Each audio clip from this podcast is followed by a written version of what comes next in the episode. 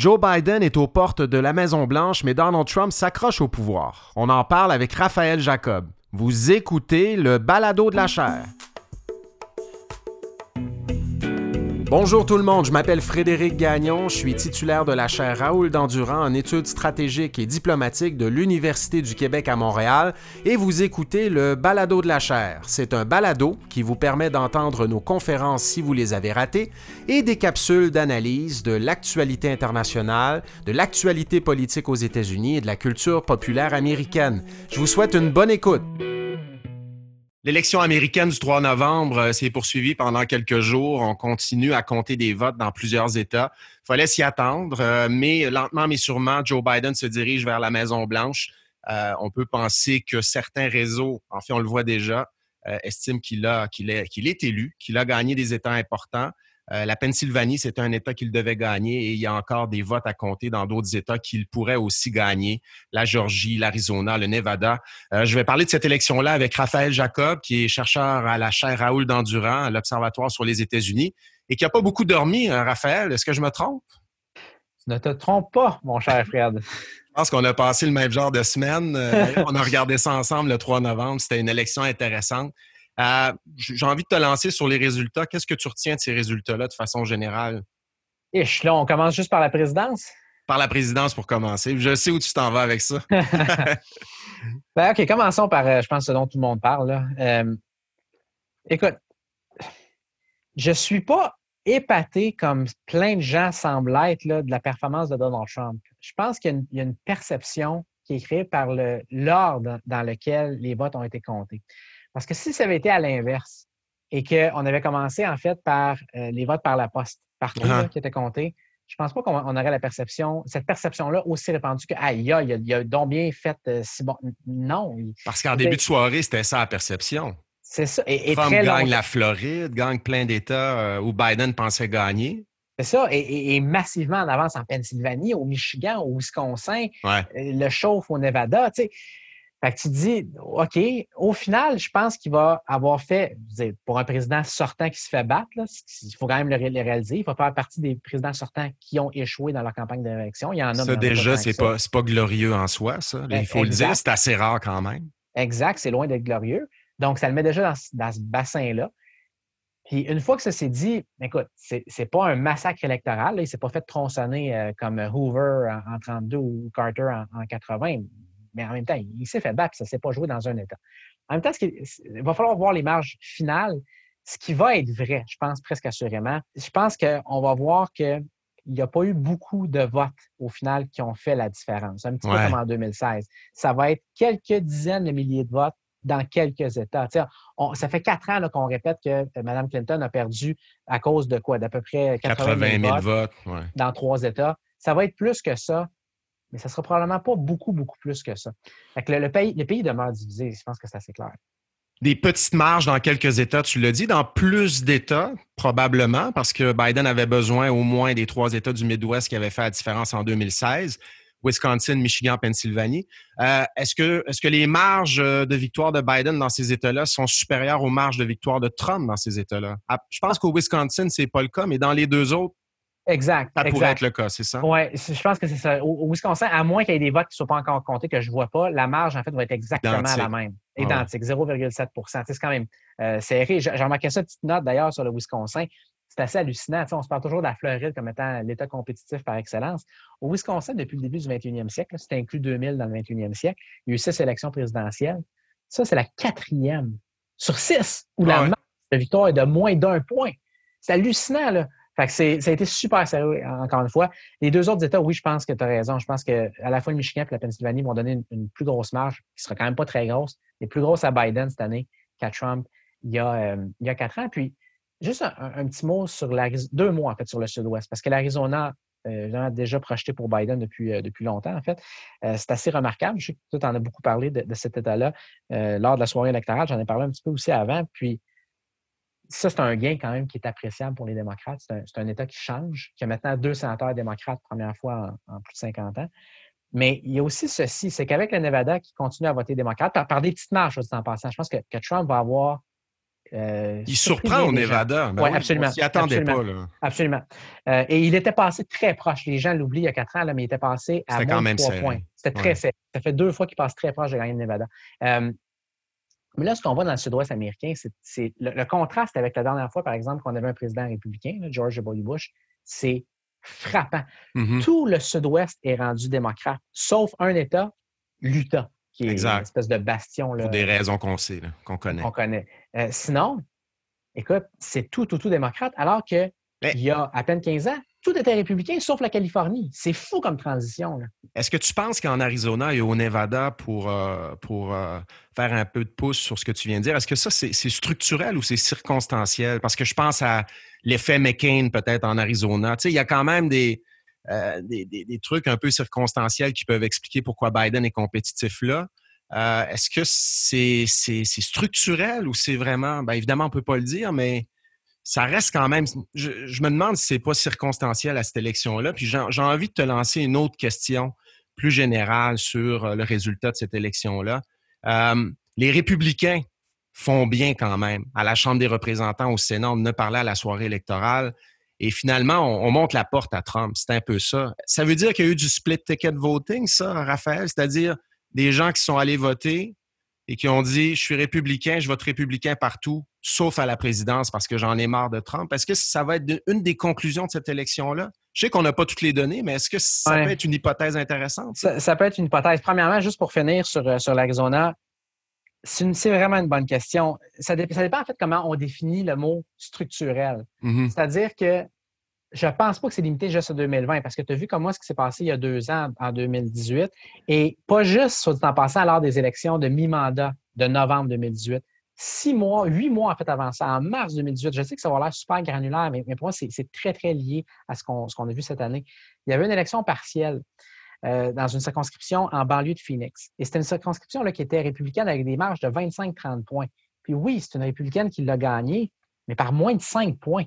C'est déjà là, tu sais, signal d'alarme, il y a quelque chose qui est en train de se passer. Fait que c'est, mais où je te dis, je ne suis pas sûr que c'est structurel ou non, ça dépend de notre définition, c'est que je pense que c'est beaucoup lié à Trump et le fait qu'il est toxique dans plusieurs banlieues. C'est ça. Parce que ce que, je me, ce que je me demande toujours, j'ai, on a vu les résultats de 2018 là, dans, Maricopa, dans le comté de Maricopa. Kirsten Sinema a gagné euh, sa sénatoriale grâce à ce comté-là. Mais les élections de mi-mandat sont toujours un peu différentes des élections où il y a une élection présidentielle. Donc, j'ai vraiment hâte de voir ce que ça va donner au prochain cycle électoraux et si cet État-là euh, se transforme effectivement. Parce qu'on disait aussi, le Texas se transforme, mais il ne s'est pas transformé tant que ça euh, cette, cette semaine. Non, au contraire, le Texas a voté davantage républicain cette année qu'il y a deux ans, justement. Euh, Trump a à peu près le double, même plus du double de la marge que Ted Cruz avait eu dans sa campagne de réélection au Texas, ce qui n'est mm-hmm, mm-hmm. pas rien quand tu y penses. Je veux en tout cas, il, y a, ça qui est remarquable. Pour ce qui est du, ce qu'on appelle le, split ticket voting, donc des, des électeurs qui auraient voté pour Biden à la présidence, des candidats républicains au Congrès, euh, j'abonde dans ton sens là-dessus au niveau de la prudence. J'attendrai d'avoir. Ouais, As-tu vu des données là-dessus? J'ai essayé de regarder. Évidemment, c'est difficile. On n'a pas toutes les données, mais j'ai hâte de voir. J'ai hâte de voir. J'ai très hâte de voir parce que je me dis c'est l'une de deux choses. C'est soit ça, qui est l'explication, je pense, la plus simple, c'est-à-dire il y a des gens qui. Une masse critique, clairement, de gens qui n'en pouvaient juste plus. C'était enough. Assez, on congédie Trump. En même temps, on ne veut pas donner aux démocrates le plein contrôle du gouvernement fédéral américain. Ce qui est possible aussi, puis c'est là que je vais être prudent, c'est que ce qu'on a eu, c'est ce qu'on appelle du drop-off voting. Mm. Fait que tu sais, c'est quoi? C'est qu'il y a des gens qui vont voter juste contre Trump essentiellement, puis ils se fichent du reste. Fait qu'est-ce qu'on a eu de ça? Est-ce qu'on a eu des gens qui ont juste pas voté dans les courses au Congrès? Tu coches juste une case dans le fond. Là. Exactement. Un vote de contestation, c'est tout. Contre, contre, Trump. Donc, tu mm-hmm. votes Biden. Donc, évidemment, ça donne la victoire à Biden au niveau présidentiel il n'y a pas de vote à la Chambre. Donc, c'est des mmh. gens qui auraient peut-être voté démocrate au Congrès, mais qui n'ont juste pas voté euh, pour ces courses-là. Je ne sais pas, je n'ai pas eu le temps, honnêtement, depuis mardi, de regarder ça, mais écoute, il y, a, quand même des questions drôlement fondamentales qui se posent euh, pour le Parti démocrate dans ce contexte-là. Parce que pour les démocrates, c'est quand même une élection décevante de façon générale. Euh, on se souvient avant, avant l'élection, les pronostiqueurs disaient qu'ils ont de très bonnes chances de reprendre le Sénat, d'accroître leur majorité à la Chambre des représentants. Mais là, Biden se retrouve dans une situation de cohabitation politique à Washington, à moins que euh, on réussisse à obtenir un 50-50 au Sénat avec les deux élections sénatoriales en Georgie un peu plus tard. sais pas si tu y crois. Moi, je trouve que c'est un long shot, en guillemets, mais c'est leur dernier, leur dernier espoir. C'est possible, mais comme toi, disons que je suis, euh, comment dire, sceptique. je suis prudent quand je dis que je suis sceptique. ça donne une petite idée, là. Disons que je n'y crois pas beaucoup. Euh, puis, écoute, dans tous les cas, qui, perdent un ou deux de ces, sièges-là en Georgie, ce qui est assez remarquable, puis pour moi, c'est l'histoire dont personne ne parle, mais c'est hallucinant ce qui, se passe, ce qui se passe à la Chambre. Ah, tu, sais, tu dis que les démocrates ont déçu, ils s'attendaient à reprendre le contrôle du Sénat. Ils s'attendaient à faire des gains à la Chambre. 5, 10, 20 sièges. Ils vont en perdre peut-être une dizaine, peut-être même plus. Il faut faire attention. Euh, là, c'est loin d'être tout dépouillé. Notamment en Californie, des courses, c'est à 50-50, puis il va falloir voir. Mais ça risque d'être autour d'une dizaine de, sièges perdus. Puis il y en a beaucoup qui, jettent ça du revers de la main en se disant, bon, ils sont majoritaires, ils sont restés majoritaires. Non, tu ne peux pas regarder ça comme ça parce que de un, ça rétrécit énormément leur marge de manœuvre. Exact. C'est comme moi, la, ligne de parti, en tout cas, en principe, n'est pas ce qu'elle est au Canada. Fait que, si tu as cinq ou six ou sept sièges de majorité euh, et que tu veux adopter une mesure qui est moins grandement controversée, c'est difficile parce que tu ne peux pas te permettre de perdre beaucoup de gens, beaucoup d'élus de ton, de, ton euh, caucus. Euh, parce que si tu commences à avoir 7-8 démocrates à la Chambre qui votent contre, les républicains votent tous contre, mais ça ne passe pas. Fait que ça rend ça plus difficile pour ce qui est de la gouvernance. Et à un petit peu plus long terme que ça, mais ça, ça va venir vite, en 2022, Écoute, si les démocrates ont un, coussin d'à peine 10 sièges, tu le sais comme moi, les élections de mi-mandat, d'habitude, le parti du président en perd. C'est ça. Ils vont avoir de la misère à garder le contrôle de la Chambre. Fait, que Biden pourrait commencer sa présidence les deux premières années, Sénat républicain, les deux dernières années de son mandat, peut-être les deux chambres républicaines. Ça, là, on n'a pas vu ça depuis euh, Bush père. Euh, mm-hmm. On n'a pas vu ça à ça, une présidence qui entièrement doit opérer du début à la fin avec un Congrès qui est en partie ou en totalité contrôlé par le parti adverse. Il n'aura pas facile. Parce que concrètement, ce que ça veut dire pour Biden, si c'est ça qui se produit, cette cohabitation-là, c'est que bien de ses promesses, augmentation des impôts des plus riches, des entreprises, euh, euh, cette fameuse relance économique misant sur euh, la lutte au réchauffement climatique, au changement climatique, des programmes sociaux pour les familles, tout ça, les chances que ça soit adopté au Congrès sont, très minces. Est-ce que Biden, qui est centriste et qui, qui est quand même apprécié de certains républicains, pourrait quand même obtenir quelque chose de ce Sénat-là ou tu penses que la polarisation va finir par rattraper ce président-là comme les autres? Je pense que ça, c'est vraiment une colle. Mm-hmm. C'est vraiment une colle. C'est-à-dire que, évidemment, les, mesures démocrates plus controversées, genre, euh, écoute, on va, on va ajouter des sièges à la Cour suprême. je veux dire, c'est risible. Évidemment que ça n'arrivera pas. Sauf que, quelque chose comme, par exemple, un plan de relance économique. Il y a une partie de moi qui me dit les, les républicains, même s'ils sont majoritaires et ont un droit de veto, ils n'auront comme pas le choix de faire quelque chose là-dessus. Juste dire non, non, non, tout le temps à tout. Euh, tout comme ils ne pourront pas dire non à tous, euh, les, gens que Biden va vouloir mettre au sein de son cabinet, parce qu'ils vont aussi avoir le, pouvoir le théorique de, bloquer ses nominations pour mm-hmm. son propre cabinet, ils vont pouvoir le tenir un petit peu en otage, mais je ne pense pas qu'ils vont pouvoir freiner tout, tout, tout. Ne serait-ce que l'adoption d'un budget à un moment donné, il faut que le, gouvernement opère. Ils n'auront pas le choix de passer quelque chose.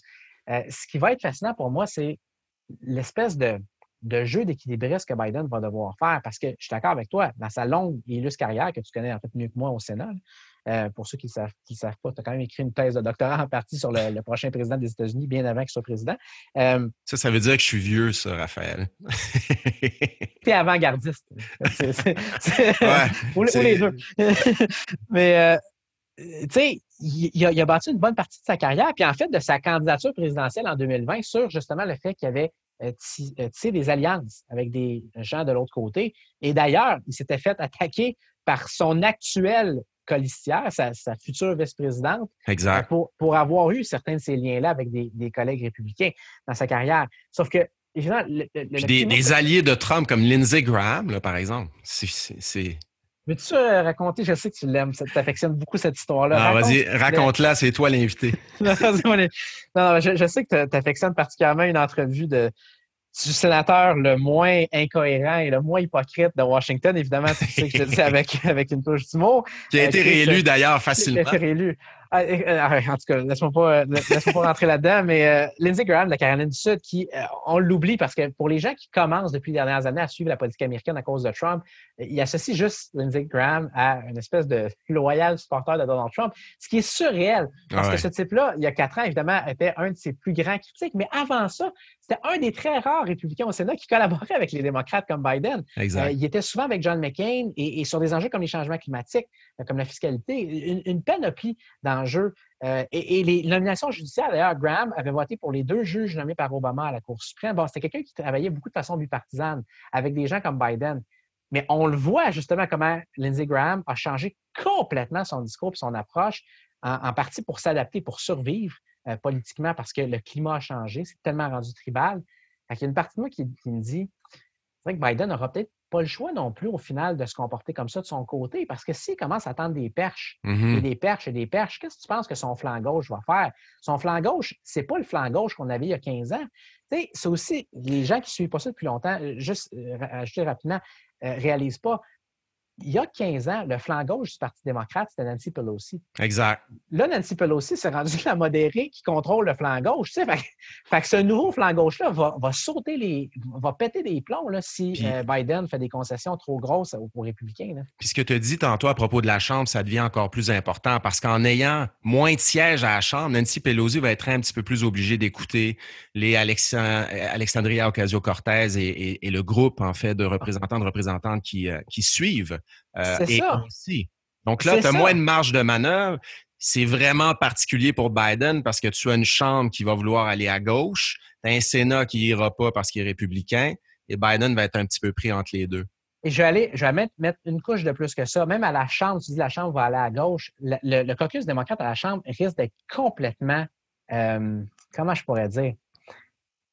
Je ne disais pas empoisonné, je ne veux, veux, pas dramatiser non plus, mais, mais euh, ça risque d'être difficile, je veux dire de façon prudente, parce qu'il va y avoir des tensions énormes. Je ne sais pas si tu as vu hier, il y a eu une transcription d'un appel entre Nancy Pelosi, donc la leader démocrate à la Chambre, et certains euh, et certaines euh, membres de son caucus. OK? Mm-hmm, mm-hmm. Et euh, tu sais, je te disais que les démocrates allaient perdre à peu près une dizaine de sièges. Ils ont été drôlement chanceux parce qu'ils auraient pu en perdre pas mal plus que ça. Tu as, des démocrates qui, vont avoir été réélus avec des marges microscopiques. Là, et tu en avais une d'entre elles qui s'appelle Abigail Spencer, qui a été élue en Virginie il y a deux ans, dans les élections de mi-mandat. Et elle est vue assez largement comme une espèce d'étoile montante au sein du parti. Et donc, dans cet appel-là avec, euh, avec Mme Pelosi hier, et on, a vu la transcription, elle disait c'est assez, là, d'aller prendre des positions comme euh, de couper le financement à la police, de se présenter comme socialiste. Vous avez failli me coûter mon siège, j'ai gagné par à peine 1% Et qu'est-ce que Nancy Pelosi a répondu? Elle a dit Non, non, on a gagné la présidence, on a regagné la Chambre, on a un mandat. Non. Et si c'est ça qu'on voit pour les deux prochaines années, ça ne sera pas beau, Fred, en 2022. Non, non, c'est clair. ça ne sera pas facile. Ça ne sera pas facile comme dynamique pour M. Biden.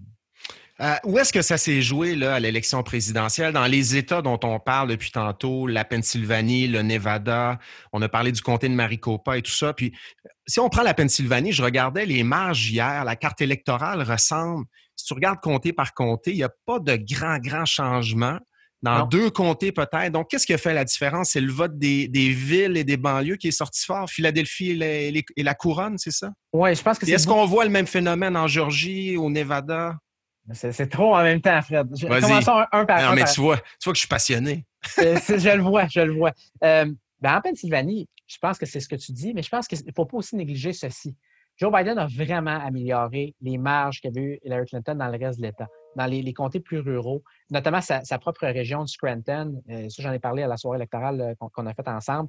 Euh, Clinton l'avait gagné, mais à peine, par à peine trois points. Biden l'a gagné par à peu près dix. Et il y a, eu cette amélioration-là presque à la grandeur de la carte. Donc, quand tu regardes la couleur des comtés, tel a voté rouge, tel a voté bleu, c'est vrai qu'à première vue, il n'a pas l'air d'avoir beaucoup de changements. Mais Biden, je pense, a fait mieux dans l'ensemble de l'État.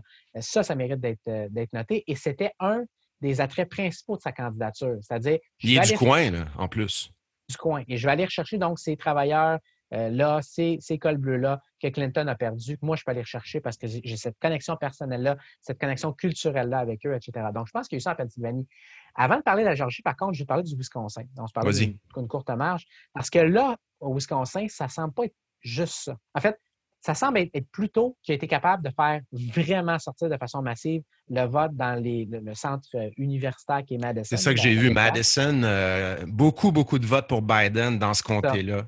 Et, Milwaukee aussi. Donc mm-hmm. là, c'est vraiment qu'il est allé chercher le, noyau démocrate dans l'État parce que, je ne sais pas si tu te rappelles, mais, mardi, je disais que le, comté de Kenosha est une espèce de baromètre par excellence dans le sud-est de l'État. Mais Trump l'a gagné. Kenosha, il est rouge, c'est ça. Il est, rouge. De peu, mais quand même.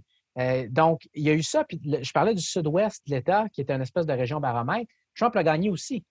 Donc, je pense que c'est vraiment que d'abord et avant tout, ben, Biden a fait sortir un vote démocrate massif dans les, centres plus urbains de l'État, comme Clinton n'avait pas été capable de faire euh, il y a quatre ans. Pour ce qui est de la Georgie, ben là, écoute, je ne pense pas te l'apprendre, mais Atlanta, Atlanta, Atlanta, la région d'Atlanta. Il y a des scores, euh, écoute, c'en est spectaculaire dans les banlieues. Là, je ne parle pas de la ville d'Atlanta, mais tu as des banlieues d'Atlanta qui votent maintenant. Hmm. Autour d'Atlanta les comtés autour qui votent à 60-70% des fois plus que ça euh, pour Biden, c'était inconcevable, ça, il y a à peine quelques années. Fait y a, il y a vraiment des changements. Et tu, tu demandais tantôt l'Arizona, est-ce que c'est structurel ou conjoncturel comme changement? Je me pose la même question pour, euh, pour la Georgie. Mmh mmh un État en transformation. Euh, c'est très serré en Georgie. On verra bien. Il y aura sûrement un recomptage, mais euh, c'est un des, gains importants de Biden, effectivement, s'il met la main sur cet État-là.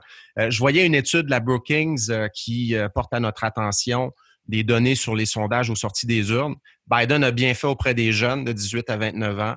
Euh, a moins bien fait auprès des électeurs afro-américains Clinton en 2016, les latino-américains, hispano-américains aussi. Et comme tu le dis, est allé chercher des votes auprès des électeurs blancs, l'école bleue, les travailleurs syndiqués. Euh, ça aussi, c'est assez contre-intuitif parce qu'habituellement, ben c'est ça, c'est un parti démocrate qui va rechercher des votes euh, que Trump avait gagnés en 2016, mais sans faire le plein de votes auprès de certains électorats naturels. Les coalitions électorales sont mouvantes en ce moment. Je ne sais pas où on s'en va avec ça. Ah, c'est fascinant depuis hier, je ne sais pas si tu as eu la, je ne peux pas dire la chance, le malheur de voir. Euh, écoute, les mots me manquent un petit peu, je ne sais pas comment qualifier ça. Moi, je n'ai jamais personnellement vu quelque chose comme ça, un, ancien stratège en chef de la Maison-Blanche s'exprimer de la sorte. Je ne sais pas si tu as vu la vidéo de Steve Bannon qui fait un petit peu le, tour des médias sociaux. Mais rappelle-le, rappelle-le. oui, pour les gens évidemment qui ne l'ont pas vu. Steve Bannon, donc ancien euh, directeur de campagne de Donald Trump en, 2016 et euh, qui, a, été nommé stratège en chef pour à peu près la première année de Donald Trump à la Maison-Blanche est allé essentiellement à dire, puis là, je sais qu'il y en a qui vont penser que je le, prends hors contexte, là, mais il n'y a pas de bon contexte dans lequel on dit ça, je m'excuse. Tu ne peux, euh, peux, pas mal le citer, c'était assez clair. C'est clair qu'on devrait euh, traîner devant, comment on pourrait appeler ça, la justice naturelle, les, des gens comme le docteur Fauci et euh, le directeur actuel du FBI, et qu'on devrait mettre, j'ai quasiment de la misère à le dire, là, mais on devrait mettre leur tête sur, un pic sur un pic. Et là, il y en a peut-être qui vont dire que, Pour donner l'exemple. Pour donner euh, l'exemple. aux, autres fonctionnaires euh, fédéraux. Puis là, il y en a peut-être qui vont dire Ouais, mais c'était figuré, c'était pas littéral. OK, ça, j'aurais cru ça s'il avait juste dit ça. Sauf qu'il n'a pas juste dit ça. Quand on regarde l'extra au complet, après ça, il a ajouté que euh, la, révolution américaine ne s'était pas obtenue en étant gentil, puis que ça ne s'était pas fait pacifiquement je m'excuse, là, c'est très, très explicite. la raison pour laquelle je te parle de Steve Bannon, je, ça peut être là d'être sur une tangente, ça n'en est pas une. C'est que Bannon avait un rêve depuis longtemps de changer justement les coalitions électorales et de faire en sorte que le Parti républicain, ça devienne un, parti beaucoup plus populiste, beaucoup plus travailliste, en fait. Et son idée, c'était d'aller chercher des électeurs noirs euh, et hispaniques et blancs qui ont un niveau d'éducation formelle peut-être moins élevé, euh, qui sont plus d'écoles bleues, etc., qui qui en, ont marre des élites. Bon, et de faire une majorité nationale avec ça. Donc, Donald Trump ne va pas avoir réussi à faire avec ça une majorité nationale, mais il va quand même avoir réussi en bonne partie à reconfigurer les coalitions. Euh, à amorcer ce changement-là. C'est ça, oui, exact. Et ça, honnêtement, c'est fascinant. C'est vraiment fascinant. Non, puis ça oblige les deux parties à se repositionner, à réfléchir à l'avenir aussi, parce que Bon, 2024, euh, dans le contexte actuel, Biden n'a pas un mandat clair. Euh, j'ai presque envie de dire que la prochaine élection commence demain matin. Ah, absolument. La, écoute, Fred, la, prochaine élection a commencé il y a deux jours. C'est ça. a commencé mercredi. On voit déjà certains républicains annoncer, pas clairement, mais parler de 2024, tout ça. Exact. Et, c'est quoi? Tu sais, quand je te dis que ça a déjà commencé, on, se dit que ça a déjà commencé. Je ne sais pas si tu as vu euh, Ted Cruz hier à mm-hmm. Fox il y a une game là, qui est en train de se jouer. Je trouve pas que le mot game est bien choisi parce que c'est pas drôle, c'est pas un jeu présentement. Là. Euh, il y a quand même une question de, la démocratie. Là. Et faire des allégations qui sont, qui sont épouvantables, en fait, comme quoi mm-hmm. l'élection a été truquée. Mais euh, bref, quand, euh, après que Donald Trump soit sorti hier pour euh, faire sa, fameuse déclaration, là, comme quoi l'élection a été truquée, etc., bon, il était victime de fraude. Ted Cruz est allé à Fox et a essentiellement fait écho à Donald Trump. Et ça, c'est pas tout le monde qui fait ça présentement dans le Parti républicain. Autrement dit, c'est déjà devenu un test de loyauté. Envoyer un signal clair dès 2020 aux électeurs de Donald Trump pour 2024. Moi, j'étais avec le président Trump jusqu'à la dernière seconde. Euh, alors que d'autres vont dire non, moi, je l'ai largué, j'ai été responsable, blablabla. Bla, bla, Bon, fait on a déjà des lignes de démarcation qui s'opèrent, puis c'est pas pour 2020, c'est pour 2024. C'est ça. Ces républicains-là savent très bien que la base de Trump ne disparaît pas. Euh, sur les 68 millions d'électeurs qui ont voté pour Trump, je ne sais pas combien lui reste fidèles après cette élection-là, mais, mais Trump, l'a toujours dit. Ma base va me suivre jusqu'au bout. Elle ne disparaît pas après cette élection-là. Euh, je veux peut-être terminer sur Trump, justement. Là, il l'a dit dans ses déclarations, on m'a volé l'élection. Bon, il a, il a parlé des médias. C'est la faute de tout le monde, sauf sa faute, euh, ce qui s'est passé. Quels sont ses recours à ce moment-ci? Ses recours, euh, sachant que là, Biden semble donner gagnant dans plusieurs États. C'est pas une situation qui est celle de 2000 où il y avait juste un État où ça jouait, la Floride. Donc là, il dit qu'il va essayer de, changer le cours des choses, là, mais est-ce que c'est une question de temps avant qu'on réalise que ces recours sont minimes ou est-ce qu'il va continuer? Bon, je te demande pas de prédire, de prédire l'avenir, mais restons sur ces recours. Quels sont ces recours à ce moment-ci? Il n'y en a pas de recours si le but, c'est de gagner. Il ne mhm. va pas gagner. Il ne va pas gagner. Point. Mais. Il prépare sa sortie? C'est-à-dire, OK, euh, je m'en vais, mais euh, oubliez pas que j'ai jamais perdu cette élection-là. Je pense qu'il peut avoir de ça. Je ne sais pas à mhm. quel point il se croit euh, dans. Tu sais, je parle pas vraiment de façon opiniâtrée. D'habitude, je fais de l'analyse, mais pour moi, c'est des délires, ce qu'on entend mhm. présentement. Je ne sais pas à quel point il se croit dans ces délires-là. Ce que je peux dire, c'est que peu importe ce qu'il essaie de, tenter comme comme recomptage, comme poursuite électorale, ça ne va pas fonctionner. Et, il y a une, je pense une nuance qu'on doit apporter, c'est-à-dire que c'est correct de demander un recomptage. C'est clair. Ben oui. C'est correct. Puis il y a plein de démocrates les, qui Les lois le permettent, les lois d'État le permettent. Et, tant mieux, tant mieux. Parce qu'effectivement, si c'est serré, ça se peut qu'il y ait eu des erreurs humaines. Ça se peut. Absolument. Fait que c'est très sain. Il y a des démocrates qui l'ont fait dans le passé, il y a des républicains qui l'ont fait dans le passé. Et dans certains rares cas, c'est rare que ça donne un, changement au niveau du résultat final, mais dans certains cas, ça donne un, un changement. C'est parfait. Mais c'est pas ça dont on parle présentement. Et c'est pas ça qu'il fait. Il ne demande pas un recomptage. Il dit d'arrêter de compter les votes de 1. Il dit que la seule raison pour laquelle il, perd, il perd, cette élection-là, c'est de la fraude. Et il le fait sans aucune espèce de preuve. Je me fais poser la question depuis hier. Est-ce que, mm-hmm. Est-ce qu'il y a, a peut-être quelque chose que. Non. Non. Il n'y a aucune preuve. Puis, quand on considère la gravité de ce qui est allégué, le besoin de fournir une preuve est tellement plus important. C'est comme si je t'accuse d'un crime odieux. Si je t'accuse d'un crime odieux, c'est pas la même chose que, de dire, par exemple, Hey, je pense que tu as, pris mon sandwich par erreur sur l'heure du midi. Mm-hmm. Non. Si je t'accuse d'avoir commis un meurtre, quelque chose comme ça, je suis mieux, je suis vraiment mieux d'appuyer ça avec des preuves ou des éléments de preuve robustes. Là, il sort et euh, à répétition, accuse essentiellement le système électoral américain de trucage, de fraude, de tricherie pour faire ça, surtout comme président. Ton devoir de fournir des preuves n'est pas le même, ne devrait pas être le même que celui d'un simple citoyen privé. Il est énorme et il n'a absolument rien fourni. Et pourquoi est-ce qu'il n'a rien fourni? Parce qu'il n'y en a pas de preuves. Parce qu'il n'y a pas grand-chose. Oui, et puis de toute façon, c'est ça. Là, il y a des gens qui disent Ah, la Cour suprême va finir par trancher, mais trancher sur quoi? la Cour suprême a besoin, les cours ont besoin de preuves, effectivement, pour rendre des décisions. Et ça, ça, je veux dire, ça. Il faut que ça, peu importe la, couleur politique des juges, l'idéologie des juges, peu importe qu'il y ait six juges conservateurs euh, et trois moins conservateurs à la Cour suprême, si tu n'as pas de preuves, oublie ça.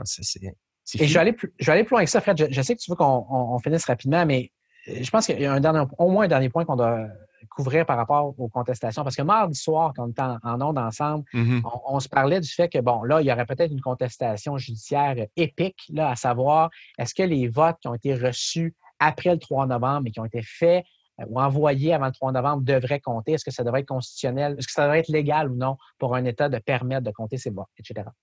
Le problème pour Donald en Pennsylvanie, c'est déjà réglé avant ces votes-là, c'est ça? C'est ça. Exact. C'est que même si, à la limite, ça se mm-hmm. jusqu'à euh, une cour qui invalidait ces lois-là et donc empêchait qu'on les compte, Biden en aura même pas besoin pour gagner cette élection-là. C'est pas là-dessus que ça joue. ce n'est pas là-dessus que ça se joue. C'est fini. Peu importe qu'est-ce qu'il y a comme contestation, ça va mener à rien, sauf une chose, c'est-à-dire éreinter, écorcher davantage cette démocratie-là. C'est tragique. Il n'y a pas d'autre façon de le dire. En tout cas, Raph, euh, ça va continuer à évoluer au cours des prochaines heures, au cours des prochains jours. Euh, je te remercie beaucoup d'avoir pris le temps de, nous parler au balado de la chair aujourd'hui. Euh, j'ai été témoin de tout ce que tu as fait cette semaine. On a fait beaucoup de choses ensemble et j'ai pas beaucoup dormi, donc je suis sûr que tu n'as pas beaucoup dormi non plus. je t'ai vu le lendemain de l'élection à la télé, tout ça, et et je, te connais bien je semblais voir dans ton visage que tu n'avais pas beaucoup dormi euh, la nuit du euh, mardi 3 novembre, mais tu as fait un travail exceptionnel euh, toute la semaine et je te remercie, je remercie d'avoir passé du temps au balado. C'est toujours un plaisir. Moi, je te dis merci pour beaucoup plus que l'invitation d'aujourd'hui. couvrir, évidemment, cette semaine, c'est spécial parce que c'était l'espèce de, de, culmination. Mais toute cette campagne-là, encore une fois, j'ai encore une fois, parce que c'est loin d'être notre première ensemble, c'est une joie à chaque fois avec toi puis avec le, reste de l'équipe, euh, Karine, Elisabeth, tout le monde avec qui on été cette semaine. Euh, vraiment, vraiment. Puis ah, il y a des jeunes chercheurs à la chaire dont on parle peut-être moins, qu'on voit peut-être moins que, nous là, quand il y a une soirée électorale comme ça, mais qui sont, remplis de talent, sont, euh, souvent actifs sur les médias sociaux aussi. Là, je, les salue. Beaucoup de gens qui travaillent fort. Puis la, chaire a produit un document préélectoral qui a été utilisé par beaucoup de gens dans les médias et à juste titre. Puis il y a beaucoup de gens qui ont travaillé là-dessus, beaucoup de jeunes chercheurs qui ont travaillé sur ce document-là. Donc, je, je veux les saluer également par la famille. Je te dirais que je leur, je leur ferai le message, mais ils vont l'entendre. Et euh, euh, en leur nom, je te remercie pour ces bons mots-là. Et euh, on continue, on continue, mon Raph, puis on, on se reparle. Merci encore d'avoir été là. Bye bye. Je vous remercie d'avoir écouté ce balado de la chaire. Si vous voulez nous poser vos questions, vous pouvez le faire sur les médias sociaux de la chaire Raoul Dandurand, sur Facebook, Twitter et Instagram, en utilisant le mot-clic balado de la chaire. Je vous invite également à consulter notre site Internet si vous voulez rester à l'affût de nos activités au www.dandurand.ucam.ca. Et sur ce site Internet, vous pourrez aussi vous abonner à notre lettre d'info de la chaire. Notre prochaine table ronde sur les élections américaines portera sur les résultats du duel Trump-Biden. Elle est prévue le 10 novembre à 12h30 et vous aurez l'occasion d'entendre Elisabeth Vallet, Raphaël Jacob, Charles-Philippe David, Karine Prémont, Ginette Chenard et Julien Toureille. Ah, puis une toute dernière chose, si vous aimez le balado de la chair, n'hésitez pas à nous donner votre avis sur votre plateforme préférée. Évidemment, un 5 étoiles serait grandement apprécié. Ce balado a été monté et co-réalisé par Philippe Julien Bougie et Clément Hamelin. Allez, à la semaine prochaine.